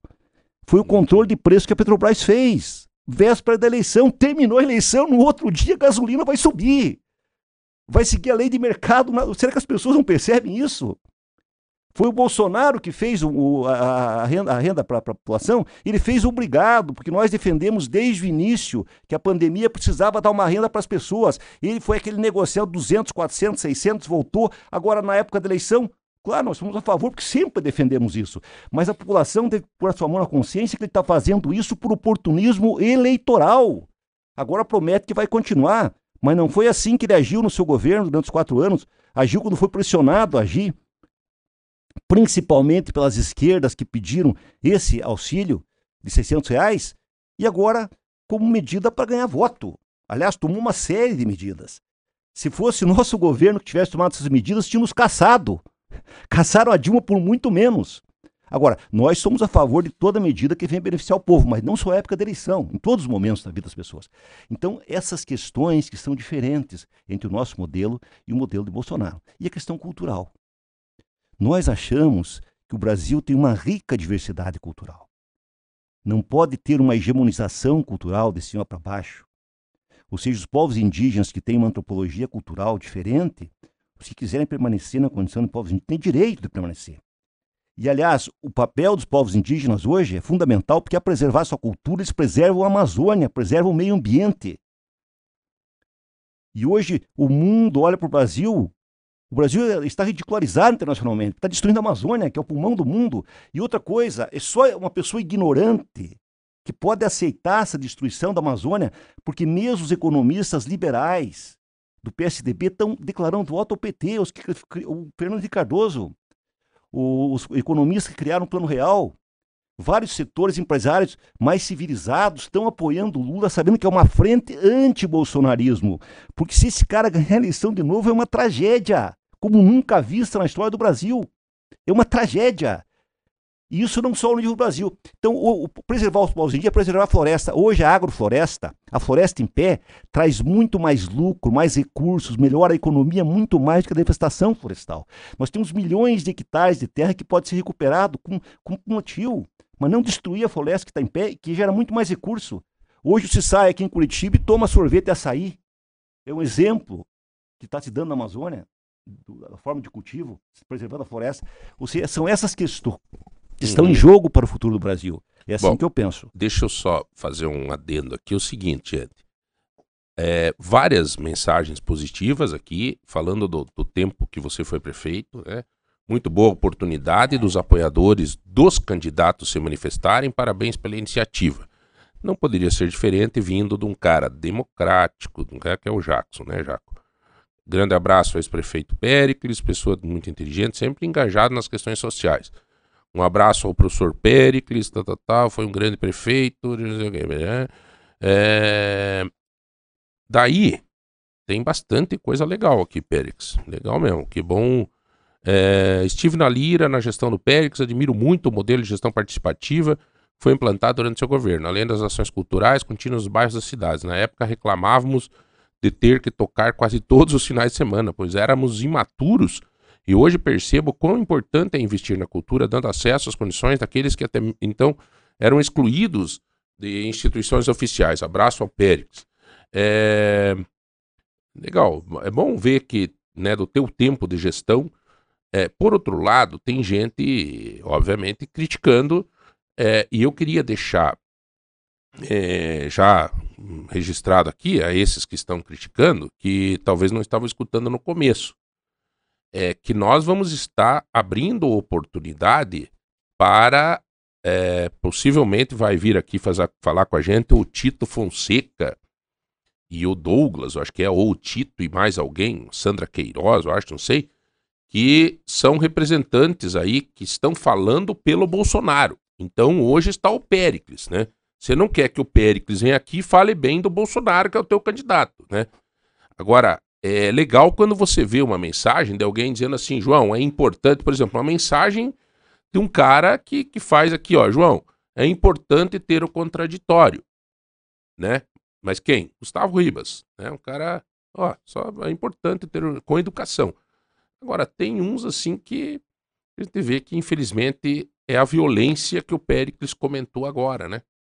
É a violência que o Péricles comentou, agressividade, sei o quê, sabe? João, não sei o quê, você também é PT, tá, não sei o quê, tá bom, tá bom também, filho. Importante é eu trazer a informação para todo mundo. É, sobre a Petrobras, as pessoas falando aqui o seguinte, Pérez, que você fala bastante empolgado com a questão da Petrobras, mas os rombos que aconteceram na Petrobras foi no governo do PT. Como é que se explica isso? Tá aqui um, uma pessoa dizendo aqui. Veja, o cara falou aqui 900 bilhões de rombo. É. Quer dizer, isso é, verdade, é esse número está totalmente errado, viu? É... Esse é o, o, o, faturamento da Petrobras aqui. João, eu queria deixar esse tema da corrupção por último, aprofundar, não sei quanto tempo eu tenho, não, porque os argumentos que eu mais, vou... A, o... Nós vamos chamar um intervalinho daqui a pouco, depois tu tem mais 25 minutos. Os argumentos que eu estou levantando vão esclarecer pode depois ir, a questão da corrupção. Vai. Então, quando eu falo em modelo político, eu falo em transparência e democracia. Porque nós defendemos a Frente Popular, que apoia Lula, que não é só o PT, como eu disse, é Fernando Henrique Cardoso, inclusive, é Alckmin, uhum. que é visto Lula, está no PSB, são economistas do plano real, e muitos setores progressistas e mais civilizados da sociedade brasileira são a vanguarda de, de, de, dessa, dessa frente de luta pelo Brasil melhor. A questão política para nós é democracia radical, é aprofundar, aprofundar as liberdades democráticas. É transparência total. Bolsonaro, que é segredo por 100 anos. É falta de transparência. É escolher, é, é renegar o Ministério Público, escolher alguém que não está nem na lista tríplice que os promotores e procuradores federais apresentam para o presidente. Ele escolheu alguém fora da lista, que é o engavetador da República. Isso é falta de transparência. E a corrupção é sempre escondida, mesmo com transparência se esconde. Agora calcule no governo autoritário, sem democracia, que coloca segredo por 100 anos, que escolhe seus apaniguados para ser procurador da República, que ataca, quer controlar a Polícia Federal, que no governo do Lula e da Dilma era totalmente autônoma. Todas as leis anticorrupção foram criadas pelos governos populares do PT. Isso tem que ficar claro isso. Agora a corrupção não se vê agora. Está lá saindo uma empresa agora no Nordeste que pegou todas as obras. O TCU está investigando. Agora, nós temos um procurador que não, não aceita investigação contra o presidente, o procurador da República. É isso que está em jogo. O PT pode ser acusado de tudo, mas ele abriu, fez transparência, deu poder ao Ministério Público, autonomia à Polícia Federal, fez uma série de legislação que permitiu que a, que a, que a corrupção fosse descoberta. Essa é a primeira coisa, é democracia. Outra coisa, o modelo cultural que respeita as minorias. Por exemplo, eu sou cristão, você é cristão. Mas nós não temos o direito de impor para todos o cristianismo, a única religião existente no mundo que não é. Não pode. Você não pode. Isso quem fez foi a colonização que destruiu a cultura africana, que se alimentou da escravidão. O Brasil foi o último país a, a, acabar com a escravidão. A, as igrejas que têm raiz africana foram a vida inteira atacadas, criminalizadas de todas as formas. Isso não é democracia. É, eu eu, coisa. por ser cristão, não tenho direito de impor a ninguém o que eu penso, a minha fé. A fé é uma coisa que a pessoa tem que ter liberdade para aderir a uma fé, É. senão é uma falsa fé. Só a verdade vos libertará, mas que verdade é essa que é impor ao outro uma verdade que pode ser tua, mas não é do outro? Ontem- A- a- eu, a eu vi um vídeo é uma questão de do- liberdade. Nós pregamos que- a liberdade religiosa, nós pregamos o diálogo interreligioso. Eu trabalho a cultura de paz. Isso é a diferença cultural que nós temos com o bolsonarismo. Eu ontem viu, Quem a, apoia não sei se você viu aquele vídeo da Aparecida do Norte lá que eu vi ontem, eu não tinha visto, ah, aquela, uma, claro, é uma mulher, é uma pessoa, né, umas duas, três mulheres e, e mais um cara, todos com a bandeira, do, do- todos com a camiseta do Brasil, entraram dentro da catedral e foram lá na, na sacristia falar com o padre, e alguém filmou, está na rede social, dizendo o seguinte, pare de bater esse sino lá fora, porque ó, é tradicional, é, meio-dia, em Aparecida do Norte, lá por 15 para meio-dia até meio-dia, o sino bate. Que é a comemoração. Eu lembro da minha mãe que no meio-dia, nós- dia da Aparecida do Norte, ela soltava foguete. Era cultural isso. E a mulher foi lá e deu de dedo. Pare com esse sino, vocês estão tocando esse sino para atrapalhar a nossa manifestação lá fora. Sabe? Uma coisa extremamente. Então, isso eu concordo que não pode se ter essa. Meu Deus do céu, cara. O cara quer ser espírita, ele tem o direito de ser, ele, ele quer o bando, ele tem o direito de ser. Cada um tem a sua fé, cara. E veja, Barbeiro, isso é muito importante que nós estamos discutindo. Liberdade religiosa. E quando nós defendemos isso, alguns pastores mal intencionados, me desculpem, ficam dizendo que o PT vai fechar igrejas, que se o Lula ganhar a eleição, ele vai fechar a igreja. Meu Deus do céu. Lula, Lula institucionalizou a Marcha para Jesus, fez a lei de liberdade religiosa. Qual igreja que Lula fechou? Qual a igreja no Brasil que a Dilma fechou? Meu Deus do céu, eu pergunto a esse pastor qual? Qual igreja? A minha filha é evangélica, João. Eu sou católico. Sim, conheço.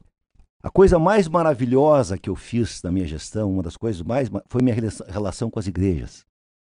E eu mandei lembro. uma carta para o Lula com a experiência que eu tive, inclusive com as igrejas evangélicas. Eu lembro, tinha os disse, pastores olha, te eu visitavam. não quero né? ser julgado pelo povo pela minha fé pessoal. Eu quero discutir com o povo de Ponta Grossa como é que eu entendo a religião, a religiosidade da população e como eu vou agir com relação às igrejas, senhor prefeito. Então eu quero discutir com vocês as igrejas do ponto de vista de instrumento poderoso de orientação para a vida, baseada na fé, no amor, na compaixão, na solidariedade. As igrejas quanto instrumento poderoso de agregação comunitária, instrumento de assistência social emancipadora expressão da mais rica tradição e multiplicidade cultural do povo de Ponta Grossa. E criei uma assessoria de assuntos religiosos. Nós fizemos o primeiro concurso de música gospel da história de Ponta Grossa antes que a música gospel estivesse na Lei Rouanet.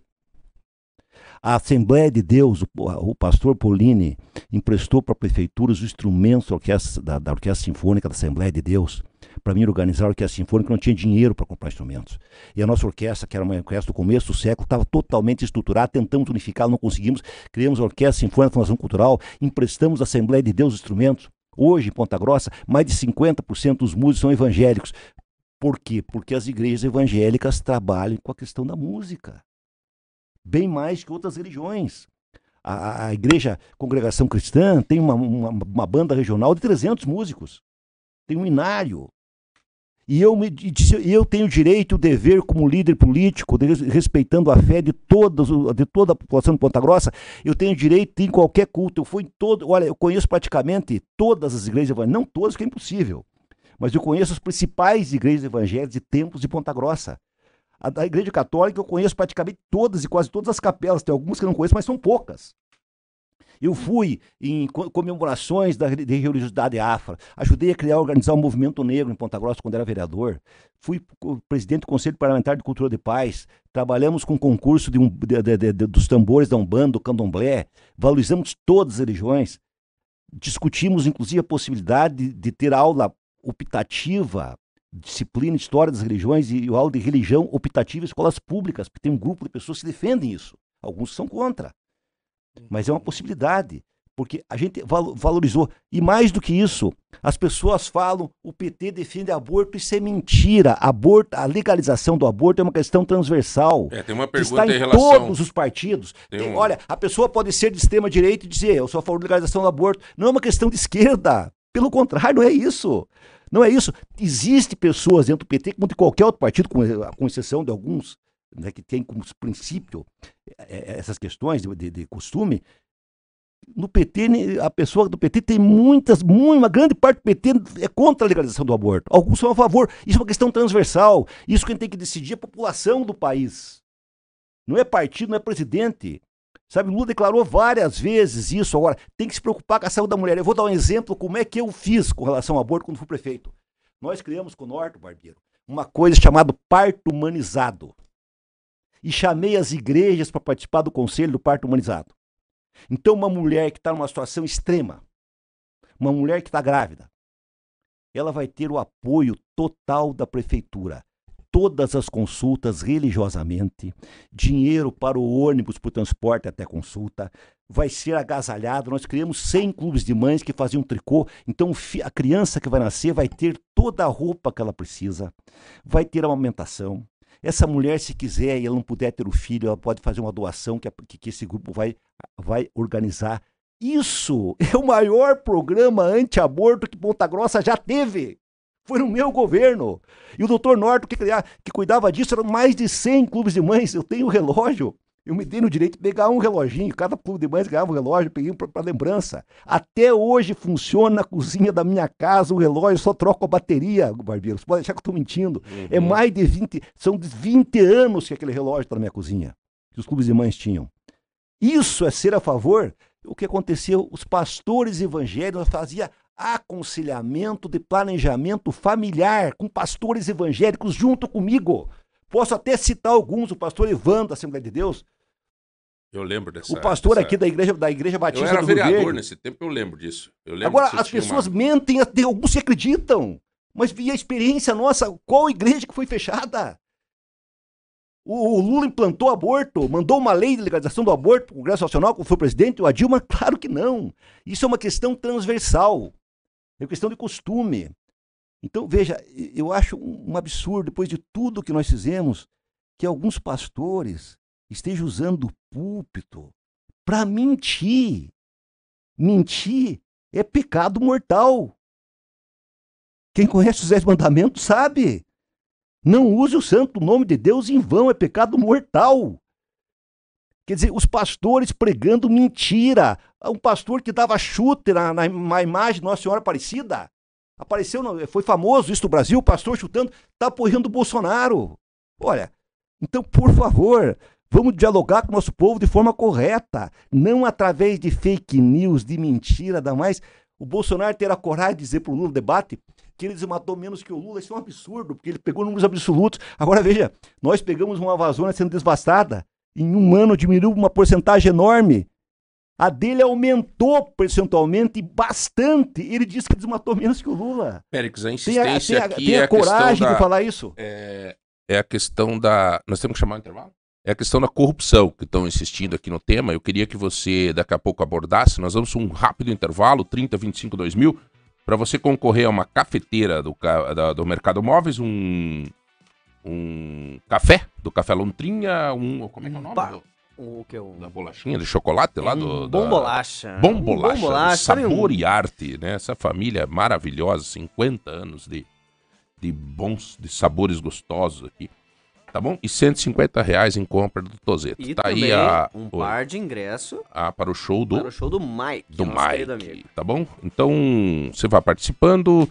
É, hoje está conosco aqui o Pericles com o mesmo tempo que terá amanhã os ou depois da manhã, não sei que dia que vão vão vir aqui os defensores do Bolsonaro e vão ter a oportunidade também de falar, tá bom? Então, um minuto só, já voltamos. 10 horas e 42 minutos, João. Muito bem.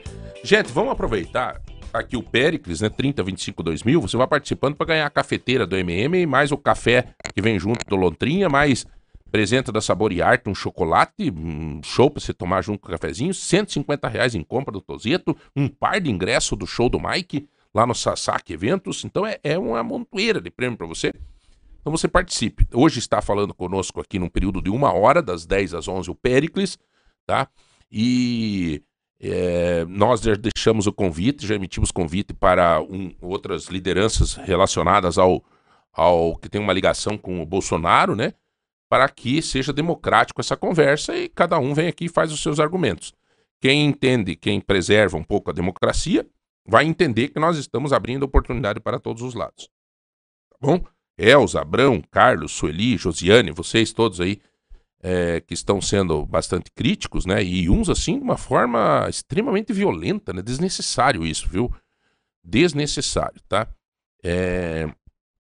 Na época das perícias era da, Feira do Produtor e outras feiras que eram realizadas. Aqui, eu te falei, Périx, muita gente elogiando o teu tempo de, de mandato, cara. Na época do Périx era bem companheiro na Feira do Produtor e outras feiras que eram realizadas. Saudades do Périx. É, aqui tem uma pergunta, Pérez, que eu acho que é importante você você entrar, abordar, porque já estava nos seus planos aí. Bom dia, a favor, perguntar ao Pérez, já que o PT respeita a opinião do cidadão, porque o Lula não respeitou o plebiscito do desarmamento. O cidadão foi contra e mesmo assim o governo petista desarmou o cidadão. É... E por que o PT foi contra o aumento do Auxílio Brasil? Esse é... Eu já sei até a resposta, mas é contigo, Pérez. Veja, o PT respeitou o plebiscito. Só que tem, tem que ter regras para o armamento. Eu, por exemplo, sou contra totalmente o armamento. Eu sou contra. O Japão, que é um país civilizado, o, a pessoa que atirou no primeiro-ministro e matou teve que fazer um revólver em casa, porque é proibido andar armado, só anda armada a polícia no Japão. Nós aqui entendemos. A pessoa tem uma chácara, pode ter, manter, manter o revólver em casa segundo critérios. O Bolsonaro escancarou e pregou o armamentismo. Agora eu pergunto, João. População brasileira, 66% das pessoas ocupadas ganham menos de dois mínimos por mês. Quem que ganha menos de dois mínimos pode comprar um revólver? Quem? É. Todos os cientistas sociais, pesquisadores, especialistas em segurança revelam que quanto mais o povo estiver armado, mais pessoas morrem assassinadas por arma de fogo. Veja o exemplo dos Estados Unidos.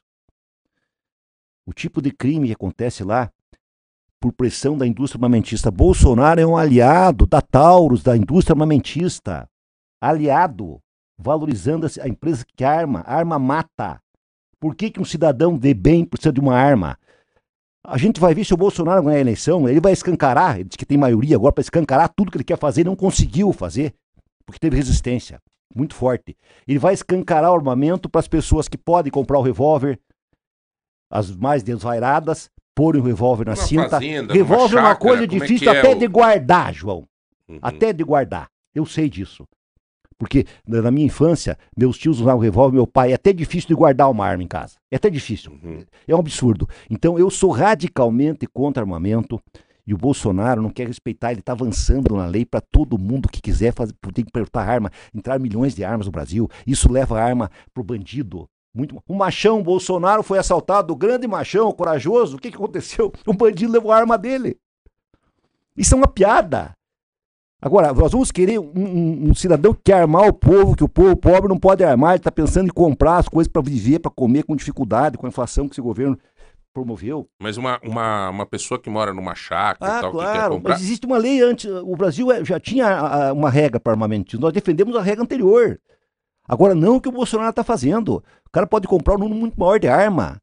Clube de tiro, virou moda, é uma, uma loucura, sabe? Então, a nossa luta é contra. Essa é uma questão importante e também uma polícia. O, o candidato Bolsonaro de São Paulo quer tirar a câmera da polícia. Tem um artigo na Folha hoje. Foi oito anos de pesquisa pela própria Polícia Militar de São Paulo que pediu ao governador para colocar as câmeras, porque diminui a violência, melhora a vida, a morte policial diminui também e assim por diante. Então essas questões são, são questões que são os dois modelos civilizatórios em, em, em distinção.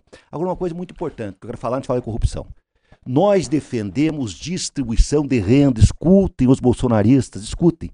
Nós queremos, nós não aceitamos uma sociedade desigual como a brasileira. Que 2% dos proprietários são do território do Brasil, nós queremos apoiar a agricultura familiar também para não perder mais terra. Nós temos, como, como o Lula fez, criou o Ministério do, do, do Agronegócio, apoiou o agronegócio, mas também a agricultura familiar, do pequeno produtor familiar, para distribuir renda. Aumentou o mínimo acima da inflação todos os anos havia o imposto de renda, houve a, mudando os índices de imposto de renda conforme a inflação. O Lula está prometendo que quem ganha até 5 mil reais por mês não vai pagar imposto de renda a mais. Isso é distribuir a renda.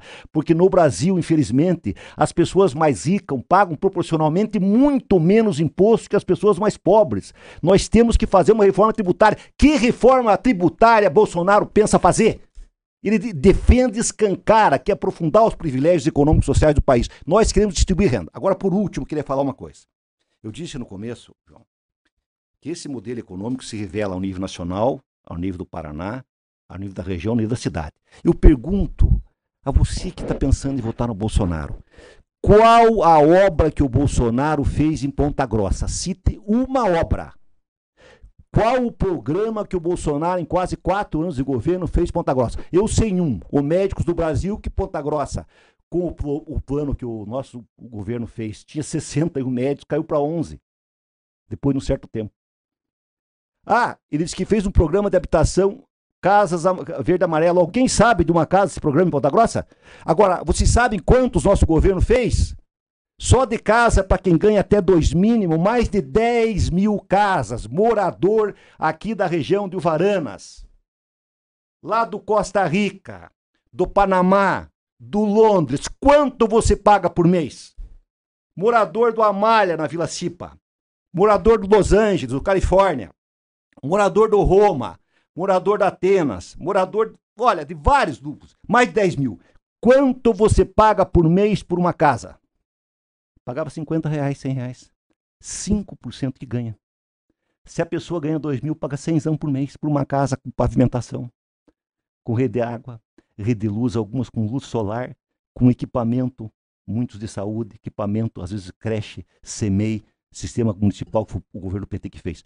Tudo em Ponta Grossa, 61 médico cubano, a saúde, a UPA da Santa Paula. Você lembra a campanha nossa 2012, que nós mostrava? Sim. O restaurante popular, eu ando no parque ambiental quando posso ali, pessoal feliz comendo, pagando bem baratinho uma comida. A Praça do PEC na Coronel Cláudio, Ponta Grossa chegou a 90% de rede de esgoto. Isso foi o PAC do Lula da Dilma. Pavimentação, várias obras de pavimentação, postos de saúde, o Sistema Municipal de Educação Infantil foi criado no governo Lula. Eu era prefeito, criamos o Sistema Municipal, não existia. Quando eu elegi prefeito, você sabe disso? Que era o governo antes do Lula. Tinha pré para 40% das crianças tinham pré. Nós primeiro universalizamos o pré, criamos o, o, o programa de contraturno escolar para a população mais para criança mais pobre, com parceria com igrejas, inclusive, com com o 13, com o quartel-general e com o Clube da Lagoa, assim por diante, e depois criamos o Sistema Municipal de Educação Infantil. Quantas escolas, quantas... Me, me responda, você que vai votar no Bolsonaro, o que que o Bolsonaro fez para Ponta Grossa? Diga uma obra, por favor, para votar. Porque tem Ponta Grossa. Vamos, Parque Falando Nacional dos Campos Gerais. mais uma coisa. está muito nervoso. É, mas... é a forma do Périx falar. A Parque Nacional dos tá Campos empolgado, chega Parque a brilhar Nacional o olho dos do Campos Gerais, João. Veja bem, Parque Nacional dos Campos Gerais. Eles querem destruir o nosso parque. Eu modelo alternativo, você sabe quanto eu lutei para a escarpa devoniana? Agroecologia para pequena produção familiar. Isso vai trazer uma revolução nos Campos Gerais. A preservação da escarpa, o ICMBio instalado aqui, vamos ter nosso parque sem prejudicar ninguém, progressivamente vai sendo desapropriado e pago, quem, alguns que estavam produzindo continuam produzindo até que o parque seja executado completamente. Agricultura orgânica, vamos colocar o, o Brasil com o Eco, com o Geoparque, no circuito internacional do turismo, o turismo gera renda, ou seja, são modelos totalmente distintos que estão em debate e que a população vai escolher. Por isso eu fico muito triste quando no primeiro turno vejo que o Bolsonaro população que mora na minha casa, minha vida, votando Bolsonaro. Eu não consigo entender, mas tem que ter alguma razão. Sabe? As pessoas que votam têm alguma razão. E eu tento, com meu argumento, mostrar as minhas razões porque eu voto no Lula e defendo o Lula, que é uma frente contra o Bolsonaro. É, pessoal falando aqui é, de que forma que o Lula iria enfrentar a pandemia. É, é, é, difícil isso, né? Responder uma coisa dessa, mas as pessoas falando da pandemia, né? Dizendo Muito melhor, que, claro. É, o Bolsonaro foi. A gente que colocou aqui, o Bolsonaro foi extremamente insensível na pandemia. Eu perdi gente da minha família que não quis se vacinar porque o capitão havia dito que não era para se vacinar. É, o Lula respondeu essa pergunta no debate, como ele agiu na pandemia, quando era a pandemia não de, de, de Covid, mas a vacinação que ele fez no Brasil, 60 milhões de vacinas em três meses. Então, nós teríamos o rigor científico para a vacina, segui- seguiríamos o protocolo da ciência, da saúde, que é um protocolo universal. Protegendo as pessoas, ia ter muito mais agilidade para comprar e distribuir a vacina de forma muito mais rápida. O presidente, em vez de falar contra a vacina, inclusive das piadas mais broncas contra a vacina, ia ser um líder a favor da vacinação, ia haver um convênio, um, um sistema de unificação entre o discurso do presidente, a ação dos governadores e dos prefeitos. Nós temos respondido muito mais, que o Brasil não perdeu 700 milhões de pessoas, 700 mil pessoas. É, isso é, não é verdade. O Brasil perdeu mais de um milhão de pessoas. Eu fazia uma conta, pegava o número de Ponta Grossa e multiplicava por 600. Ponta Grossa é 600 vezes menor que o Brasil. Então, se Ponta Grossa, que é uma cidade relativamente rica, de um estado rico da, da população brasileira, do país, aqui eu multiplicava por 600. Ponta Grossa, morreram mais de 1.500 pessoas na pandemia. O Brasil, com toda certeza, perdeu um milhão de pessoas por incompetência. Um dos motivos, claro, a pandemia ia matar gente, mas ia matar muito menos Teogênio no mundo se inteiro, tivesse- né? se Na tivesse verdade, um presidente sério, honesto, que quisesse realmente governar a favor do, do povo que precisa. Senhores, terminamos o programa de hoje. sou- a, a corrupção, Ok. não A corrupção, fala aí então, Pérez. Você tem três minutos, cara. Que- pessoal, Em primeiro lugar, encerrar aqui. eu sou do PT. Se você pegar o jornal Folha de São Paulo, me lembro a data agora, foi feito um levantamento quais são os menores patrimônios do Congresso Nacional. O partido cujos deputados têm o menor patrimônio, disparado é o Partido dos Trabalhadores. Se você pegar o PT no Paraná, os deputados nossos são pessoas, professores, bancários, é o menor índice de patrimonial, ou seja, não se enriqueceram na política, muito menos que os outros. E alguns se corromperam, é uma minoria muito pequena. O processo de corrupção é do sistema político brasileiro. Nós lutamos desde o início do partido por financiamento público, por um motivo muito simples. Se não há financiamento público, o rico pode fazer político, o pobre não. E se o pobre quer fazer político, ele vai acabar arrumando dinheiro de alguma forma. Então, o que acontecia no Brasil? As empresas, essas empresas destruídas pela Lava Jato, não precisava ter destruído as empresas, tinha que prender quem se corrompeu, mas não destruir as empresas, elas financiaram todo o sistema político brasileiro de todos os partidos. O que menos recebeu, inclusive, foi o PT, porque quer distribuir renda e tem a, é um partido de esquerda. Isso sempre existiu no Brasil. Com o crescimento econômico que teve nos governos do PT, é, é, é evidente que o volume de obras, o volume de dinheiro em circulando aumentou muito. E o PT teve que governar numa aliança, como vai ter que governar. Antes não tinha lei de transparência, não tinha autonomia do Ministério Público como teve nosso governo, não tinha autonomia do Polícia Federal. Isso permitiu que a corrupção fosse revelada. Agora é importante, o Aliel fez um- uma declaração que, Uhum. que viralizou no país inteiro. As pessoas se corromperam, estão presas e devem ser presas. Agora é importante lembrar que os partidos que mais corruptos foram presos no Lava Jato estão apoiando quem? O senhor Bolsonaro, que é o PP, é o seu Valdemar, é o seu Eduardo Cunha. Ou seja, a grande maioria dos corruptos presos e condenados apoiam quem nessa eleição? Apoiam Lula? Não, apoiam Bolsonaro. E eu acho que o PT teve corrupção, as pessoas se corromperam, foram presas, pagaram por seus crimes. Agora, o Lula não cometeu crime nenhum. É isso que eu queria terminar, ter- terminar eh, meu discurso dizendo isso. Quais foram os crimes do Lula? Todos os processos, com exceção de dois, Lula foi absolvido. Todos. Absolvido. Quais processos que foram anulados? Dois processos. Um de um apartamento que o Lula não chegou a comprar, diga-se de passagem. Ele tinha uma cota, esteve negociando fazia alguns anos que ele tinha deixado a presidência, não era mais presidente. Ele foi recebido por o dono da OS para negociar o apartamento que era proprietário e ele desistiu de comprar. Esse é um processo que ele foi condenado injustamente por Moro e o Supremo Tribunal, não foi o Faquin, foi o Supremo Tribunal Federal que entendeu que o Moro tinha produzido provas de forma ilegal, que ele tinha sido um juiz parcial e anulou o processo do apartamento contra o Lula. E um sítio que nunca foi do Lula, ele usava o sítio. Um, um presidente que saiu com 90% da aprovação popular, que elegeu a sua, a- a sua candidata. O apartamento era do filho Jacob Ittar. É crime? Está escrito alguma lei que diz que é proibido um ex-presidente usar apartamento de um amigo? A pessoa comete crime tem que saber que está cometendo crime, tem que estar na lei o crime. Se ele soubesse que era proibido, não tinha usado.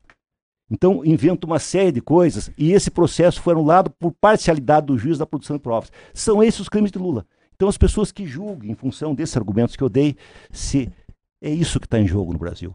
É a corrupção ou é o modelo de desenvolvimento econômico, social, cultural e político para o Brasil que nós queremos para os nossos filhos? Aí, Péricles de Mello falando hoje é, sobre o candidato dele, o Lula, e estará aberto aqui para os possíveis defensores também da candidatura do Bolsonaro estarem falando com a gente. Isso é um poder de democracia é, é, que a gente tem dado aqui na rádio para que todo mundo fale, tá bom?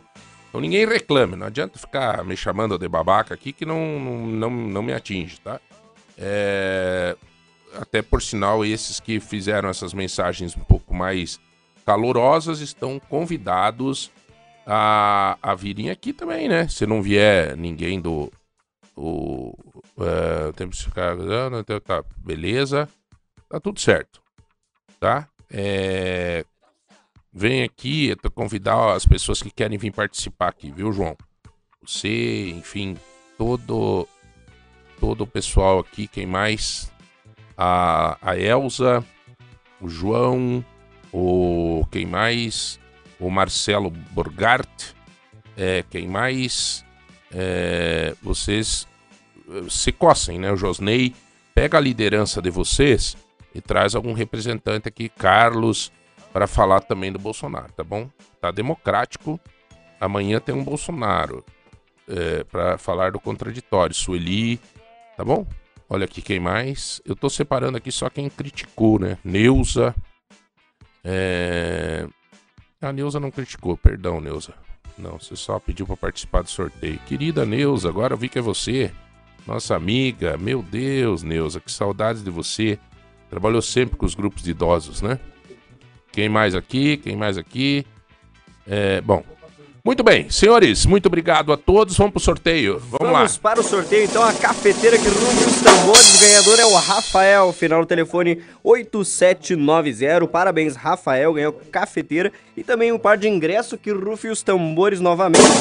O ganhador do par de ingresso para o show do Mike é o Everson. Vai ser aonde o show do Mike? no Sasaki Eventos, João. Sasaki Eventos. Muito bem. Parabéns, Everson. Ah, não, a cafeteira é o combo, né? É, a cafeteira e o café e o a cafeteira do MM, o nosso MM Mercado Móveis, o a bolacha da Saboriarte e o café do Café Lantria. Exatamente. Então, Fechou? parabéns para o Rafael. Muito bom, muito bom. Gente, um grande abraço a todos, que Deus abençoe. Tenham um bom dia. Amanhã nós estaremos de volta para mais um bate-papo com vocês, tá bom? Fiquem bem, fiquem com Deus. Até la vista, baby. Tchau, tchau.